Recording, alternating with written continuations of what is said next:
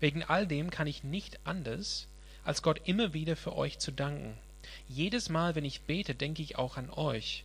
Ich bete darum, dass Gott, der Gott unseres Herrn Jesus Christus, der Vater, dem alle Macht und Herrlichkeit gehört, euch den Geist der Weisheit und der Offenbarung gibt, damit er ihn immer besser kennenlernt.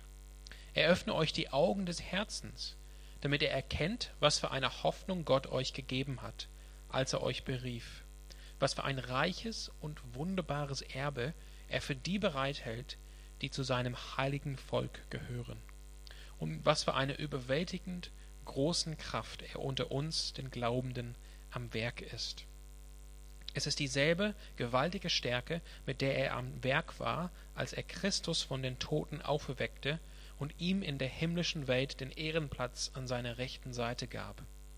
Damit steht Christus jetzt hoch über allen Mächten und Gewalten, hoch über allem, was Autorität besitzt und Einfluss ausübt. Er herrscht über alles, was Rang und Namen hat, nicht nur in dieser Welt, sondern auch in der zukünftigen. Ja, Gott hat ihm alles unter die Füße gelegt, er, und er hat ihn, den Herrscher über das ganze Universum, zum Haupt der Gemeinde gemacht. Sie ist sein Leib, und er lebt in ihr mit seiner ganzen Fülle. Er, der alles und alle mit seiner Gegenwart erfüllt.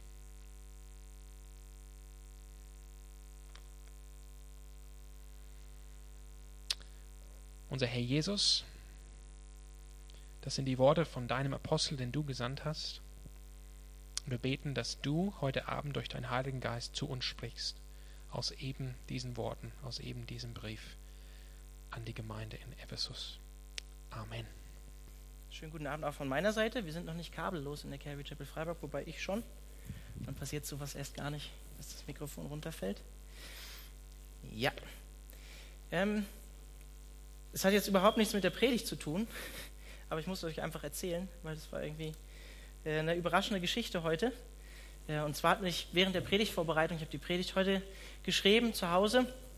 Meine Frau war unterwegs ähm, mit unseren beiden Kindern, zwei Jahre alt, der Noel und der Caleb, äh, jetzt ein bisschen über fünf Monate. Ähm, war sie unterwegs und zwar am, am Stühlinger Kirchplatz, hat sich da mit einer Freundin getroffen. Und ja, so um ca. 11.30 Uhr bekomme ich einen Anruf von, von meiner Frau, völlig aufgelöst. Ähm, dass ich schnell zum ähm, ähm, Kirchplatz kommen soll am, äh, am Stühlinger, weil der Noel, also der Zweijährige, sich in unser Auto eingeschlossen hat. Der Schlüssel noch drin lag und der kleine Mann, also der Caleb, auch noch drin war und in seinem Maxi-Cosi saß. Und, ja, dann hat er auch noch angefangen, der Noel, also erstmal der Schlüssel war irgendwie irgendwo hinten im Auto und dann hat meine Frau gesagt, hey, du musst jetzt schnell kommen. Der Noel hat sich eingeschlossen und so, Panik. Ja, und ich habe gedacht, oh krass, ich, ich habe noch nicht mal irgendwie ein Drittel von meiner Predigt geschrieben und nur, ich muss jetzt zum Stühliger und da. Und ähm, also wir haben noch einen Zweitschlüssel ne, zu Hause gehabt natürlich. Und ja, ich habe natürlich gebetet, ne? Das ist eine gute Sache, gute Situation. Ne? Immer wenn man ein Problem hat, wendet man sich dann auch an Gott. Gott, bitte schenk du, dass er den Schlüssel findet, schenk du, dass die Tür irgendwie wieder aufgeht, dass, er das, dass, dass das klappt. Und ähm, ja, ich war dann schon auf dem Weg, bin losgefahren. Meine Frau hat mich immer wieder zwischendurch angerufen: Kommst du jetzt? Du musst jetzt kommen. Und Panik. Und irgendwann hatte er den Schlüssel, also auch als er mich dann wieder angerufen hat, ja, und saß vorne dann, aber am Steuer und hat versucht, so wie wir das halt auch machen, ne, den Schlüssel ins Schloss zu machen. Also sehr, sehr verrückt und die Feli am Telefon, Panik. Ähm, ja, und dann bin ich mit dem Fahrrad losgefahren äh, und war irgendwie, keine Ahnung, so an, anderthalb Kilometer unterwegs. Dann habe ich den Anruf irgendwie beim Fahrradfahren bekommen. Er hat den Schlüssel gefunden und er hat, also den Schlüssel hatte er ja, aber er hat den richtigen Knopf gedrückt und Feli konnte die Tür aufmachen und äh, unsere beiden Kinder retten. Ja, hat überhaupt nichts mit der Predigt zu tun, aber die Geschichte wollte ich euch irgendwie nicht vorenthalten. Ja, wir sind eigentlich im Epheserbrief in Kapitel 1 wo Paulus äh, Gott preist für die Erlösung, die er uns geschenkt hat in Jesus Christus. Die ganzen Verse 3 bis 14. Ja? Ein Satz im Griechischen, ein langer Abschnitt, haben wir in drei Predigten uns angeschaut. Und ich kann euch nur ermutigen, wenn ihr im Epheserbrief mit gehen wollt, das ist ein total wichtiger Einstieg von Paulus. Falls ihr diese Predigten nicht gehört habt und da weiter vorangehen wollt im Epheserbrief, hört euch die Predigten an. Da ist so viel drin in diesen ersten Versen. Und vorletzten Mittwoch haben wir diesen Abschnitt abgeschlossen. Ähm, diesen Abschnitt des Lobpreises von Paulus eigentlich an Gott. Mit dem Blick oder dem, äh, auf, den, auf das Werk vom Heiligen Geist. Ja? Ich weiß nicht, ähm, wenn ihr vor zwei Wochen nicht dabei wart, wer von euch hat eigentlich das letzte Mal, wer kann sich daran erinnern, eine Predigt über den Heiligen Geist gehört zu haben? Also, sagen wir mal im letzten Jahr. Schon ein paar, doch ein paar. Ich glaube, äh, wir hören selten, zumindest in meinem Rahmen oder mit den Leuten oder der Gemeinde, die ich zu tun habe, klare oder deutliche Predigten über den Heiligen Geist. Und wir haben uns zwei Facetten angeschaut, äh, in zwei Versen vom Heiligen Geist, von denen man eigentlich eher selten hört. Und zwar ging es um äh, darum, dass der Heilige Geist ein Siegel ist für uns als Christen und dass er eine Anzahlung für uns als Christen ist.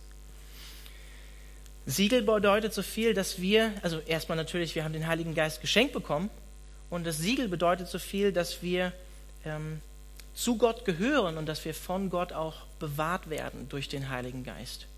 Und die Anzahlung bedeutet, dass wir in Gott ähm, sozusagen wie eine Art Verlobungsring durch den Heiligen Geist bekommen haben, dass wir wirklich tatsächlich auch erlöst werden durch Gott. Weil der Heilige Geist die Anzahlung ist für das künftige Erbe, was wir eines Tages gänzlich erhalten werden, wenn wir wieder bei Gott sind oder wenn Christus wiederkommt und sein Königreich gänzlich aufrichtet. Und ich kann euch nur dazu ermutigen, wenn ihr zu denen gehört, die lange keine Predigt mehr über den Heiligen Geist gehört haben, hört euch die Predigt an.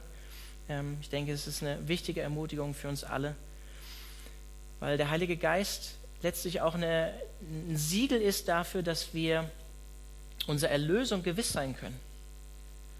Dass Gott eines Tages auch seinen Geist, den er uns geschenkt hat, wieder zu sich holen wird und dass er sein Eigentum nicht nur bewahrt, sondern dass wir auch gänzliche Erlösung finden werden durch das Geschenk des Heiligen Geistes.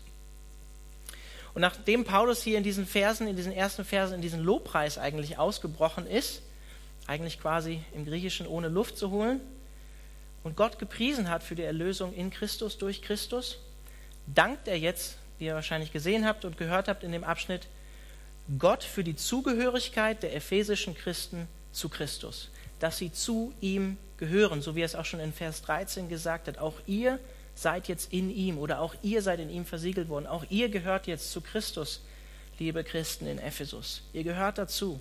Und deshalb freut sich Paulus, deshalb dankt Paulus Gott dafür. Ich lese nochmal die ersten beiden Verse vor. Hinzu kommt, dass ich gehört habe, wie beständig euer Glaube an den Herrn Jesus ist und was für eine Liebe ihr allen entgegenbringt, die zu Gottes heiligem Volk gehören. Wegen all dem kann ich nicht anders, als Gott immer wieder für euch zu danken. Jedes Mal, wenn ich denke, äh, jedes Mal, wenn ich bete, denke ich auch an euch. Also Paulus freut sich aufgrund der Tatsache, dass die Epheser diesen Glauben haben, dass sie in Christus sind, freut er sich und fängt an, für sie zu beten, für sie zu danken, jedes Mal, wenn er betet. Warum tut er das? Weil sie Anteil haben in Christus, durch Christus an diesen Segnungen, von denen er vorher gesprochen hat, weil sie die bekommen haben in ihm. Und diesen Versen, die wir heute gelesen haben, die der Sam vorgelesen hat, ist Paulus im Prinzip eigentlich auch wieder kaum zu bremsen. Es sind im Griechischen zwei lange Sätze. Und auch Paulus fährt hier in diesem Abschnitt eigentlich nicht mit angezogener Handbremse, sondern kommt auch wieder von einem zum anderen, gibt richtig Vollgas. Da ist viel drin in diesem Abschnitt. Auch wenn ich es heute etwas kürzer halten will, weil wir uns Zeit nehmen wollen fürs Beten. Genau das, was Paulus hier nämlich tut. Und wir haben auch am Sonntag, wer war am Sonntag im Gottesdienst? Trauen sich immer nicht zu melden, die Leute. Es ist keine Schande, im Gottesdienst gewesen zu sein. Da ging es auch um Gebet. Paulus dankt hier nicht nur für den Glauben, falls es euch aufgefallen ist, allgemein für den Glauben an sich, den die ephesischen Christen hatten, sondern er dankt für die Art ihres Glaubens. Es war nämlich lebendiger Glaube, von dem Paulus hier spricht. Und das hatten wir auch im ersten Johannesbrief. Er spricht hier davon, dass sie Glauben an Gott, den Vater hatten, also die vertikale Beziehung, dass sie an Gott geglaubt haben, Gott geehrt haben, Erben durch den Glauben in Christus waren und dass sich diese vertikale Beziehung in der horizontalen ausgelebt hat, dass sie Liebe zu anderen Christen hatten, Liebe zu anderen Geschwistern. Und wir sind hier am Mittwochabend auch durch den ersten Johannesbrief gegangen und ich möchte euch die Verse aus Kapitel 4, Vers 20 und 21 einfach als Erinnerung in diesem Zusammenhang nochmal vorlesen. Da schreibt Johannes, wenn jemand behauptet, ich liebe Gott, oder von mir aus auch, ich glaube an Gott, aber seinen Bruder oder seine Schwester hasst, ist er ein Lügner. Denn wenn jemand die nicht liebt, die er mit seinen Augen, die er sehen kann, seine Geschwister, wie kann er da Gott lieben, den er nicht sieht? Denkt an das Gebot, das Gott uns gegeben hat. Wer Gott liebt, ist verpflichtet, auch die Geschwister zu lieben. Das ist lebendiger Glaube. Und dafür dankt Gott hier, äh, dankt Paulus hier Gott, weil diese ephesischen Christen diesen Glauben hatten. Es war nicht nur ein hohler, leerer Glaube, sondern er hat sich auch in Wort und Tat ausgedrückt, in der Liebe zu den Geschwistern. So wie Jesus in Matthäus 25 sagt, das, was ihr einem meiner Geringen getan habt, das habt ihr eigentlich mir getan. Das ist lebendiger Glaube.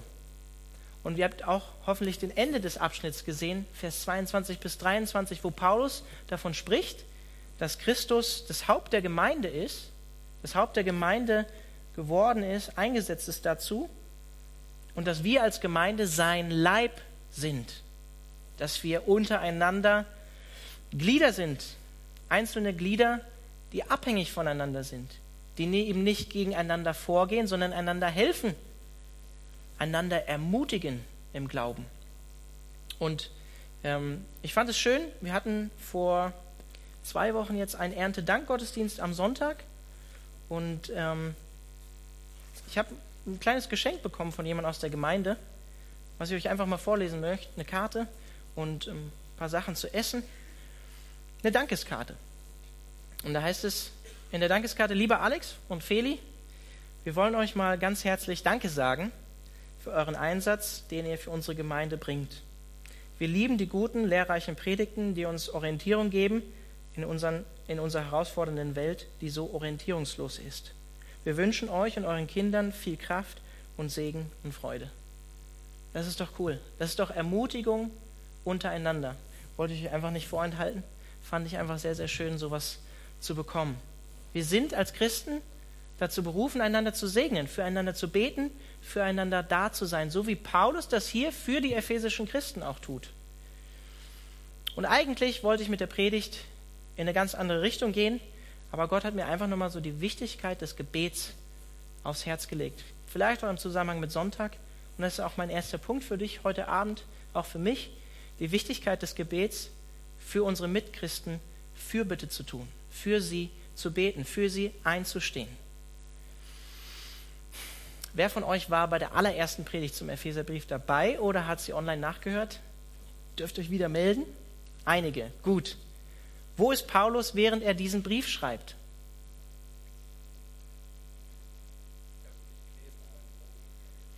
Er ist wahrscheinlich, höchstwahrscheinlich um ca. 60 nach Christus in Rom im Gefängnis. So, das muss man erstmal sacken lassen. Was macht Paulus dort? In Rom im Gefängnis? Jammern, murren, mit Gott hadern über sein Schicksal? Nee, macht er nicht. Schreibt diesen Brief oder lässt diesen Brief schreiben und fängt an zu beten. Betet täglich, trotz seiner schlimmen Lebenslage. Tritt im Gebet für andere ein. Das ist doch erstmal, ich finde, das ist eine ermutigende und eine krasse Tatsache, dass, dass Paulus das hier macht, obwohl er im Gefängnis ist. Das ist für mich sehr herausfordernd, das zu lesen. Und ich muss zugeben, vielleicht hat es auch damit ein bisschen zu tun, dass sich die Predigrichtung bei mir ein bisschen geändert hat. Gott hat mich persönlich, als jemand, der hier als Pastor, Assistenzpastor in der Gemeinde arbeitet, so ein bisschen über diesen, durch diesen Abschnitt überführt. Paulus war nicht nur ein Lehrer, der war nicht nur ein Prediger, der war nicht nur ein Apostel, sondern Paulus war ein echter Pastor, ein echter geistlicher Hirte. Also im Englischen kann man das so schön ausdrücken. Preach and pray. Er hat gepredigt und für die Leute gebetet. Das heißt, Paulus hat, ging es nicht nur um richtige Theologie, ja, dass wir das alles Richtige über Gott wissen, sondern er hat für die Gemeinde, eigentlich vielmehr für die Gemeinden, er schreibt an einer Stelle im Korintherbrief täglich auch die ganze Sorge, die ich habe um die, für die, alle Christen und die ganzen Gemeinden, die ich gegründet habe. Paulus hat nicht nur eine Gemeinde betreut, Paulus hat letztlich mehrere Gemeinden betreut. Dann könnt ihr euch das in der damaligen Zeit vorstellen, ohne WhatsApp, ohne Internet, ohne Flugzeug, ohne Auto, zu Fuß, mit dem, mit einem Tier unterwegs, mit dem Esel, mit dem Pferd, mit einem Schiff. Und die ganze Sorge, die er hatte für die Gemeinden. Und Paulus hat regelmäßig, ausdauernd, mit Hingabe für die Leute gebetet, die er sozusagen im Glauben als seine Kinder gezeugt hat. Und dieses Gebet, was wir hier lesen, das zeigt eigentlich auch so diese tiefe Verbundenheit, die Paulus zu den ephesischen Christen hatte. Wenn wir das in der Apostelgeschichte lesen, wie Paulus sich von den Ältesten der ephesischen Gemeinde verabschiedet, ich glaube, es ist Apostelgeschichte 20, soweit ich mich nicht täusche, da sehen wir, dass es wirklich eine emotionale Verabschiedung ist, dass die Leute auf den Knien sind, zusammen beten, weinen, weil sie wissen, sie werden Paulus nicht mehr wiedersehen. Und es hat mich einfach persönlich überführt, weil ich oder wir als Pastoren dazu aufgerufen sind, regelmäßig mit Ausdauer und Hingabe für dich, für euch zu beten. Und ich muss bekennen, ich mache es nicht ausreichend, ich mache es nicht genug. Gott hat mich wirklich überführt. Wir machen das donnerstags. Morgen treffen wir uns pünktlich um 9.30 Uhr, um für Anliegen aus der Gemeinde zu beten. Wir laden auch immer wieder dazu ein, äh, uns Anliegen zu schicken, damit wir dafür beten können, damit wir für die Gemeinde beten können. Und ich habe auch so schöne Prayer Notes in meinem Handy, ja. Stehen, stehen die ganzen Gebetsanliegen drin, auch für die Gemeinde, auch persönliche, auch für meine Familie. Auch in meinem Ablaufplan vom Tag, in meinem Google-Kalender steht als erstes, ne, wie das so schön reinpasst, stille Zeit und Gebet, halbe Stunde. Aber das zu leben, das im Alltag zu leben, fällt manchmal nicht leicht. Man ist manchmal überrannt von, von dem, wo man weiß, das musst du alles machen. Das ist alles auf der, auf der anderen To-Do-Liste, ja? Nicht nur die Gebets-To-Do-Liste, sondern deine andere To-Do-Liste. Und Luther hat ja bekanntlich mal gesagt, ähm, wenn ich viel zu tun habe, dann sollte ich umso mehr beten, dass Gott mir hilft.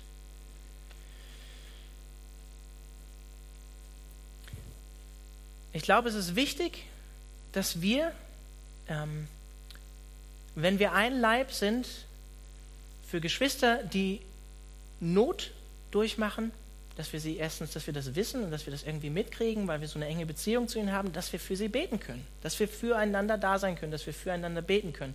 Aber auch wenn sie sich freuen, wenn Leute aus unserer Gemeinde heiraten, dass wir das mitbekommen, dass wir uns daran freuen, dass wir sie segnen können für einen neuen Lebensabschnitt, dass wir das auch wissen, wer das in unserer Gemeinde ist. Vielleicht können wir da auch noch wachsen in unserer Gemeinde, dass wir das klarer und deutlicher kommunizieren. Wenn jemand ein Kind bekommen hat, dass alle das mitbekommen. Und auch für Nichtchristen ist es so wichtig zu beten. Wir können sie mit der richtigen Theologie, ich sage mal der Lehre über Gott oder mit dem Evangelium überfrachten. Aber wenn wir nicht Gott darum bitten, dass er sie zieht und er ihr Herz öffnet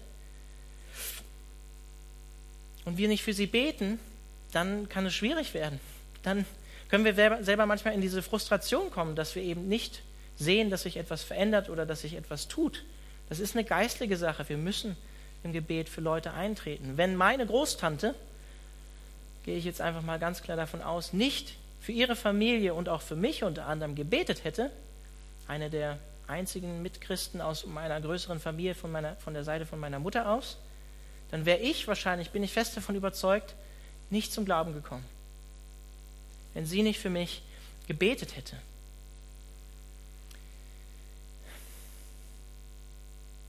Dass wir als ganze Gemeinde beten, ist genauso wichtig. Deswegen hat der Benny das am Ende vom zweiten Gottesdienst auch nochmal abgekündigt. Wir treffen uns hier auf der anderen Straßenseite jeden Abend um 18 Uhr bis 19 Uhr zum Gebet für die Gemeinde. Und das ist offen, da kann jeder kommen, der will, um für Anliegen aus der Gemeinde zu beten, um einfach für die Gemeinde zu beten. Es ist so, so wichtig, so wie Paulus es hier tut. Dazu sind wir berufen als Christen. Ich greife mal ein bisschen vorweg vom Epheserbrief. Stand, glaube ich, auch in der vorletzten Monatsrundmail als Vers oder letzten, nee, vorletzten Monatsrundmail, so, soweit ich weiß. Da schreibt Paulus in Epheser 6, in den Versen 18 bis 19 an uns.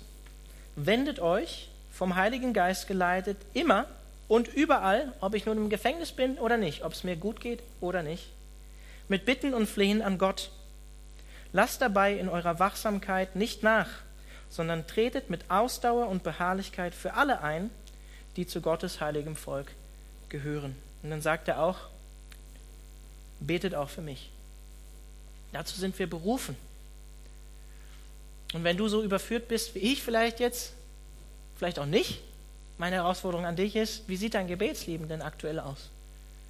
Ich glaube, das ist kein Zufall, dass nach der Sonntagspredigt Gott diesen Abschnitt hier am Mittwoch schenkt. Ich finde es sowieso manchmal ganz interessant, wie sich das so, äh, wie Gott das manchmal führt, wie sich das so überschneidet. Also die Wichtigkeit des Gebets in der Fürbitte für uns, für uns untereinander, für uns als Geschwister, für uns als Heilige. Und der zweite Punkt ist die Wichtigkeit des Gebets für eine tiefere Gotteserkenntnis. Und ich lese nochmal die Verse 17 bis 19.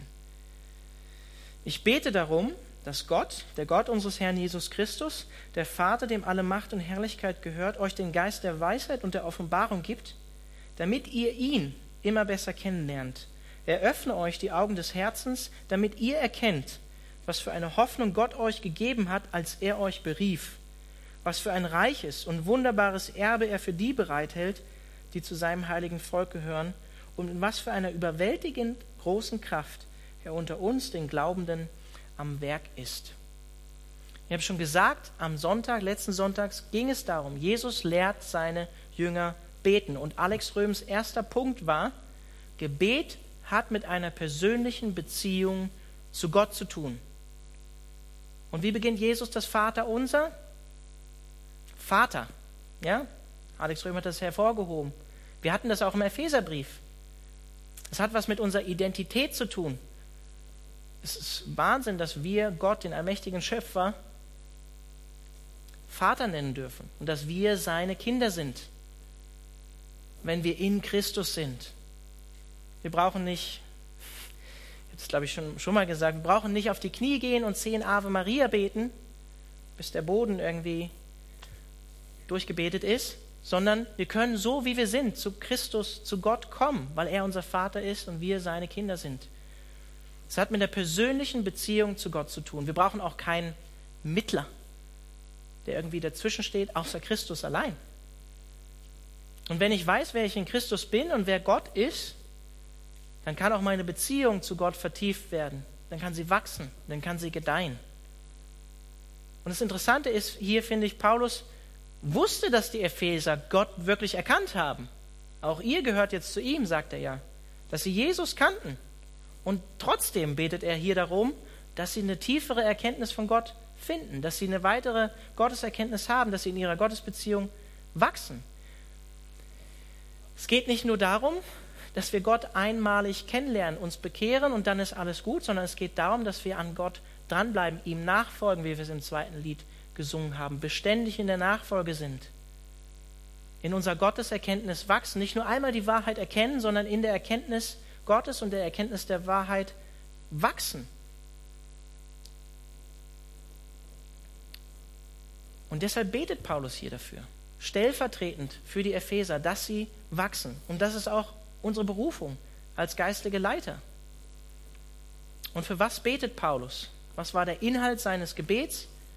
Offenbarung und Weisheit durch den Heiligen Geist. So interpretiere ich das. Da gibt es verschiedene Interpretationsmöglichkeiten, ob das nun jetzt ähm, wirklich der Heilige Geist ist, der hier gemeint ist, oder ob er, ob er gemeint ist, ist ein, dass er euch ähm, ein, ein Verständnis der Offenbarung oder ein Geist des, der Weisheit gebe, womit nicht unbedingt der Heilige Geist gemeint ist. Und er betet darum, dass sie eine tiefere Gotteserkenntnis haben, dass Gott ihr Herz erleuchtet. Und da könnte man eigentlich echt einen Schwenk machen, weil wir hatten hier mal eine kleine Miniserie Mittwochsgottesdienst, wo es um die zentrale Rolle, Rolle des Herzens ging, um die Reformation, die, die Umkehr, die Wiederherstellung äh, unseres Herzens. Und da habe ich eine Predigt gehalten, ganz am Anfang von dieser Serie, wo es um das Herz ging, was das Herz in der Bibel alles ausmacht und warum es so wichtig ist. Könnt ihr euch online nachhören, werde ich jetzt nicht hier alles entfalten. Aber die, das Herz in der Bibel ist fundamental, weil es im Prinzip das ganze Sein des Menschen ausdrückt. Und Paulus betet hier darum, dass, ja, dass der Heilige Geist sozusagen unser Herz, unser inneres Wesen öffnet und erleuchtet. So wie wir es am Anfang gesungen haben. Öffne unsere Augen, öffne unsere Herzen, dass wir Gott erkennen in seiner Herrlichkeit. Dafür brauchen wir den Heiligen Geist, dass er uns in alle Wahrheit führt, auch in der Gotteserkenntnis. Und Jesus selbst sagt in, in der Bergpredigt, dass die glücklich zu schätzen sind, glücklich zu preisen sind, die ein reines, unbeflecktes Herz haben. Warum? Weil sie Gott schauen werden, Gott sehen werden, Gott erkennen werden in seiner Herrlichkeit. Und er betet darum, für dieses offene Herz, damit sie erkennen, was sie für eine herrliche Hoffnung in ihrer Berufung bekommen haben, von der er vorher gesprochen hat, dieses wunderbare Erbe Gottes, damit sie das begreifen in ihrer Tiefe, in der Tiefe dieser Worte, die Paulus vorher gesprochen hat. Und er betet auch darum, dass sie diese Kraft begreifen oder erfahren, mit der Gott in und an ihnen am Werk ist. Also dieser ganze geistliche Segen, von dem Paulus zuvor gesprochen hat, in den Versen 3 bis 14. Er möchte und betet darum, dass sie das in seiner ganzen Tiefe ergreifen und erfassen.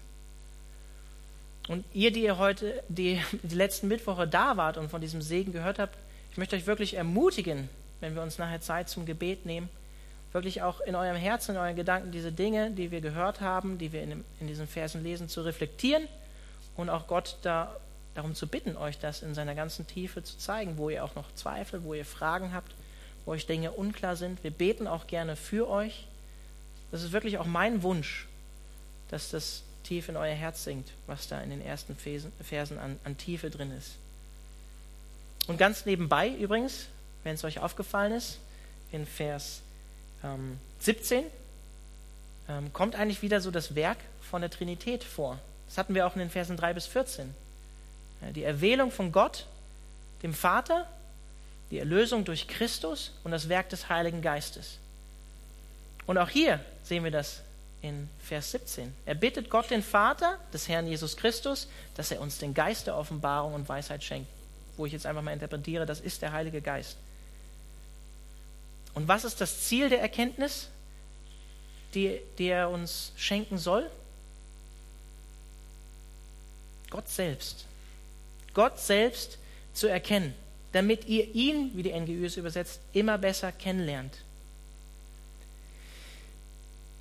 Es ist so wichtig, Gott und sein Wesen immer besser kennenzulernen. Ich bin fest davon überzeugt, wie wir über Gott denken und wie unsere persönliche Beziehung zu ihm ist, ob wir ihn gut kennen oder nicht von Herzen, das bestimmt, wie wir unser Leben leben. Wenn wir eng mit Christus verbunden sind, wenn wir nah an seinem Herzen sind, wenn wir wissen, wer Gott ist, dann führen wir ein ganz anderes Leben als ohne ihn. Und wir sehen auch uns selbst in einem ganz anderen Licht, wenn wir nah an Gott dran sind. Es bedingt sich natürlich ein bisschen, aber ohne Gottes Erkenntnis hast du keine Selbsterkenntnis. Ohne Selbsterkenntnis natürlich auch keine Gotteserkenntnis. Kommen wir eigentlich im Prinzip ab Kapitel 2 dazu. Weil eigentlich die Erkenntnis darüber, dass wir verloren sind, dass wir Sünder sind, dass wir es eben nicht alleine schaffen, das sollte uns eigentlich in die Arme Gottes treiben und uns deutlich machen, dass wir einen Erlöser brauchen, dass wir ja, erlöst werden müssen, dass wir Jesus brauchen. Und es ist, glaube ich, ganz wichtig zu sagen, es geht nicht nur um ein Wissen über Gott, also die richtige Theologie oder die richtigen Lebenswerte als Christ, zu wissen, wie ich als Christ lebe. Ich bin fest davon überzeugt, du kannst Theologie studieren und dabei die Beziehung zu Gott selbst sogar verlieren, wenn du nicht aufpasst. Du kannst die richtigen Sachen über Gott wissen, du kannst wissen, wie, wie, wie Gott oder ja, der Gott der Bibel möchte, dass wir unser Leben gestalten, was richtig und was falsch ist, ohne eine Herzensbeziehung, ohne eine tiefe Beziehung zu Gott zu haben. Und Paulus betet hier darum, dass das nicht der Fall ist, sondern dass sie in ihrer Erkenntnis, in der Herzensbeziehung zu Gott wachsen dass sie ihn immer besser kennenlernen. Ich bin manchmal erstaunt, wenn ich ins tiefere Gespräch mit manchen Leuten auch aus unserer Gemeinde komme Vielleicht liegt es an unseren Predigten, wie wenig manchmal aus den Predigten ankommt bei Leuten im Leben. Wie wenig das umgesetzt wird oder gelebt wird von dem, was wir aus Gottes Wort hören. Und, ihr hört hier, wenn ihr in alle drei Gottesdienste geht, drei Predigten basierend auf Gottes Wort in der Woche, wenn ihr drei Gottesdienste besuchen solltet. Und wenn wir ganz ehrlich zu uns selbst sind, diese Wahrheiten von einer Woche nur mal zu hören und in unserem Leben anzuwenden, Dafür brauchen wir Gottes Heiligen Geist, aber dafür brauchen wir auch ähm, manchmal einen Kick vom Heiligen Geist in den Po. Nicht nur zu hören, sondern auch zu tun, wie Jakobus sagt. Ich meine das ernst. Ich meine das ernst. Ich sage das auch mir selbst.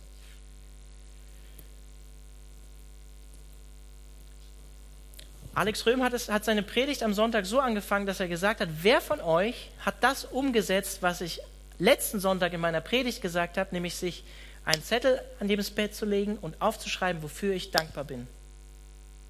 Ich muss gestehen, ich habe es nicht gemacht. Ich habe es nicht gemacht.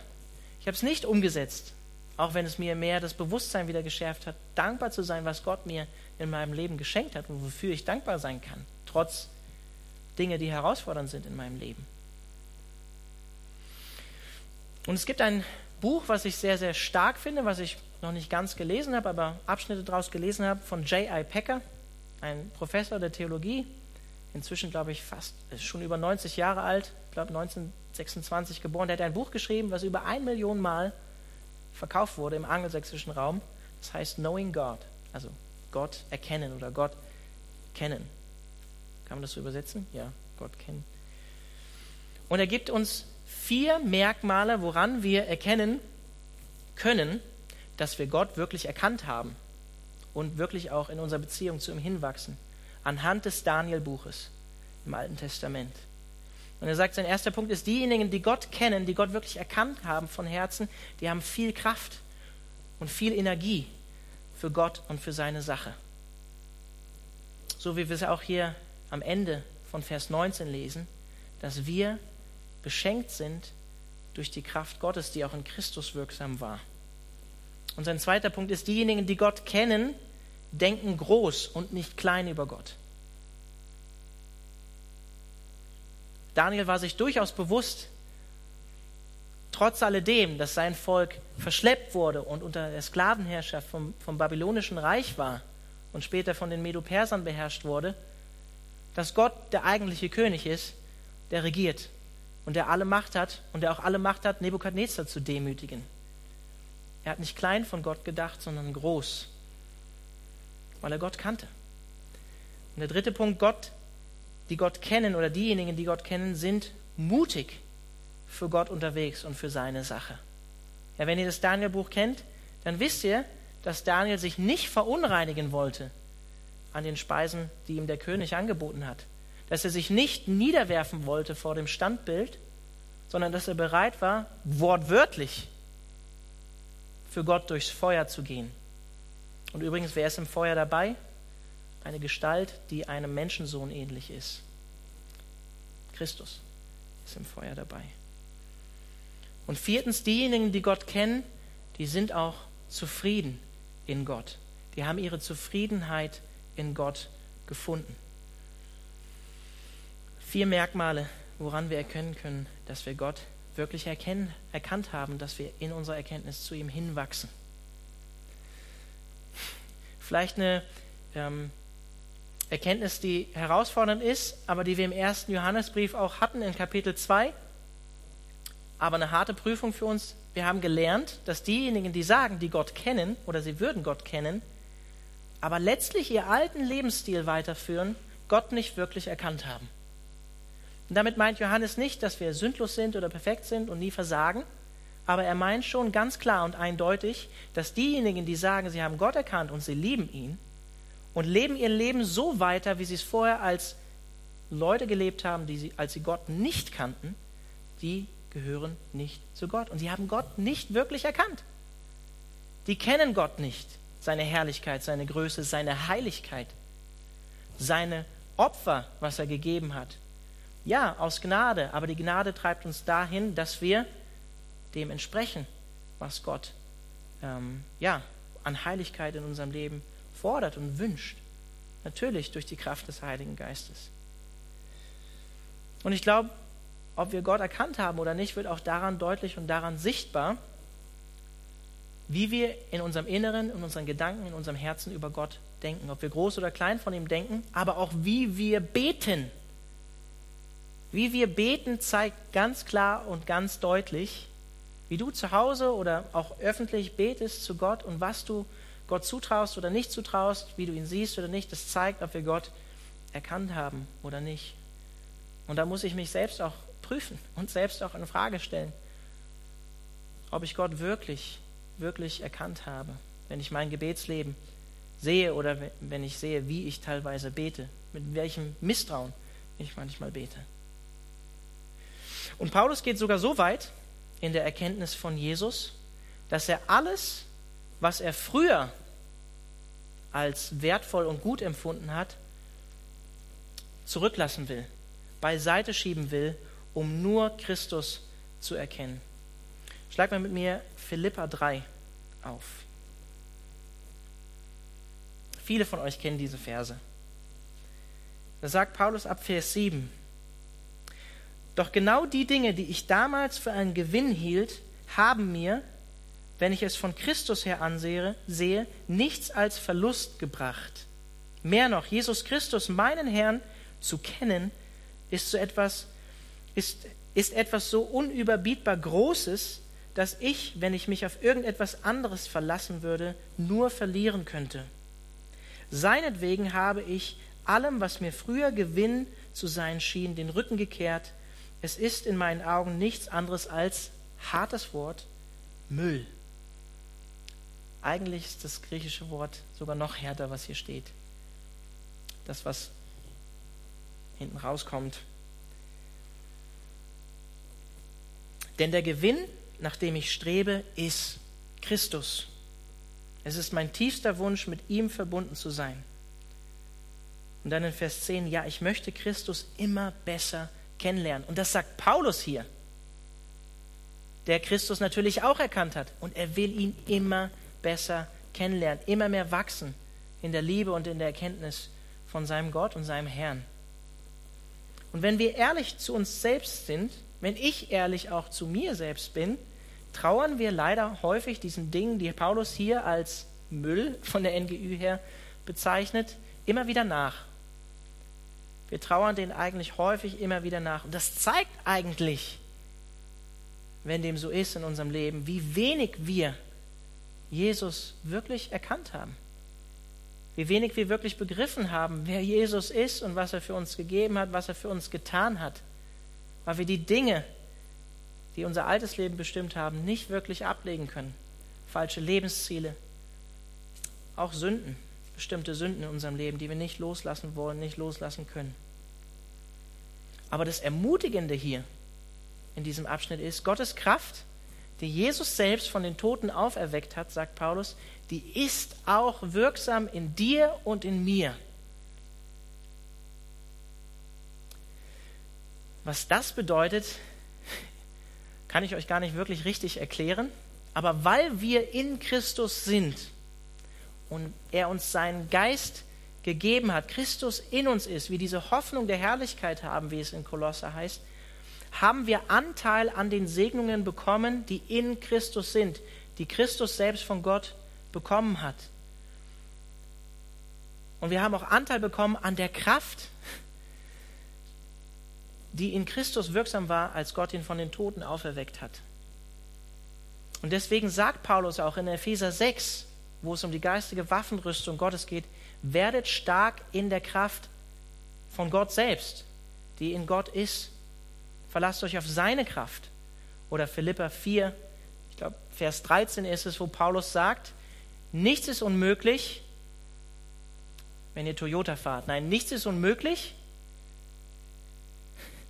durch den, der mich stark macht, nämlich Christus, der in mir lebt. Okay, es war ein schlechter Witz, aber vielleicht lachst du trotzdem drüber. Und wenn das wahr ist, wenn das wirklich wahr ist, dass Gott uns in Christus alles gegeben hat, was wir benötigen, um geistlich zu wachsen, um in unserer Erkenntnis von Gott zu wachsen, um ein geheiligtes Leben als Christ zu leben, dann haben wir alles in ihm geschenkt bekommen. Selbst wenn du heute Abend hier bist und dich vielleicht, ich meine das im übertragenen Sinne, aber vielleicht ist es auch wirklich so, wenn du dich lebensmüde fühlst, energielos, Christus lädt uns ein, alle, die mühselig und beladen sind, zu ihm zu kommen und von ihm zu empfangen. Und ich glaube, dass er das heute Abend auch tun will, wenn wir uns Zeit nehmen, zu ihm zu beten zu ihm zu kommen im Gebet. Und in den letzten Versen will ich, da ist eigentlich auch so viel drin, ne? in den letzten Versen 20 bis 23, will ich eigentlich in Bezug auf das Gebet nur eine Sache rausgreifen, nämlich wir können zuversichtlich im Gebet sein, weil Jesus Christus regiert, weil er Herrscher ist. Sam hat es angesagt, am 25.11. feiern wir Christ König. Übrigens diesmal mit, mit Taufe. Ihr könnt euch noch bis Ende Oktober anmelden. Und wir bekennen das auch, dass Christus regiert und dass er König ist. Kennt ihr alle im apostolischen Glaubensbekenntnis. Dass er sitzt zur Rechten Gottes. Und wir hatten das auch schon in Vers 10, in Kapitel 1 vom Epheserbrief. Alles im Universum soll sein Ziel, alles soll zusammengefasst werden in Christus. Und das ist diese Spannung zwischen schon jetzt und noch nicht. Ja, Christus regiert das Reich Gottes ist angebrochen, es ist schon da, aber wir sehen es noch nicht in seiner Vollendung, weil Christus erst noch wiederkommen wird und sein Reich aufrichten wird. Aber das Ermutigende, das Ermutigende daran ist, dass Jesus über allen Mächten steht. Über allen menschlichen und über allen geistlichen Mächten dieser Zeit und in der zukünftigen, wie Paulus sagt. Und diese, Paulus benutzt eigentlich vier Worte oder fünf Worte für Macht oder Kraft hier in dem Vers im Griechischen. Und die meisten Ausleger, die ich gelesen habe, gehen davon aus, dass Paulus damit auch im Sinne vom Epheserbrief geistliche Mächte vor allen Dingen in erster Linie umschreibt und beschreibt. Und wenn ihr euch an die Entstehung vom, von der ephesischen Gemeinde zurückerinnert und was in Ephesus so abging, dann erinnert ihr euch auch zurück, dass es in Ephesus viel Okkultismus gab, Esoterik, Zauberei.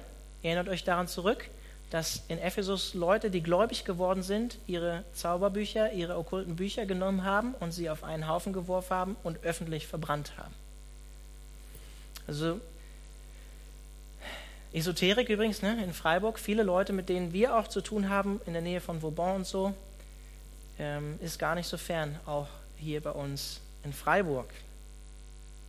Und Paulus sagt ihnen hier, ihr könnt Zuversicht haben im Gebetsleben. Christus steht über all diesen Mächten. Christus steht darüber.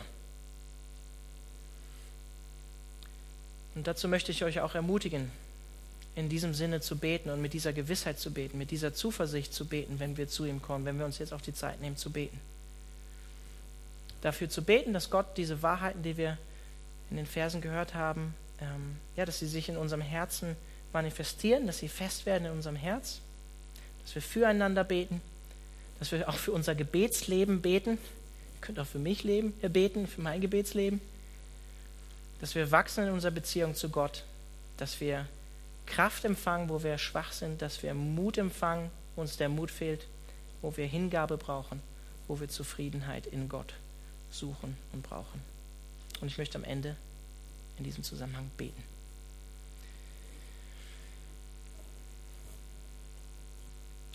Jesus, ich danke dir für dein Wort und ich danke dir dafür, dass es lebendig ist und dass es mich persönlich schon vor einer Woche, als ich diesen Text gelesen habe, persönlich überführt hat, dass ich viel zu wenig im Gebet eintrete für die Gemeinde, auch für, für Leute, die dich noch nicht kennen, in meinem näheren Umfeld, für meine eigene Familie.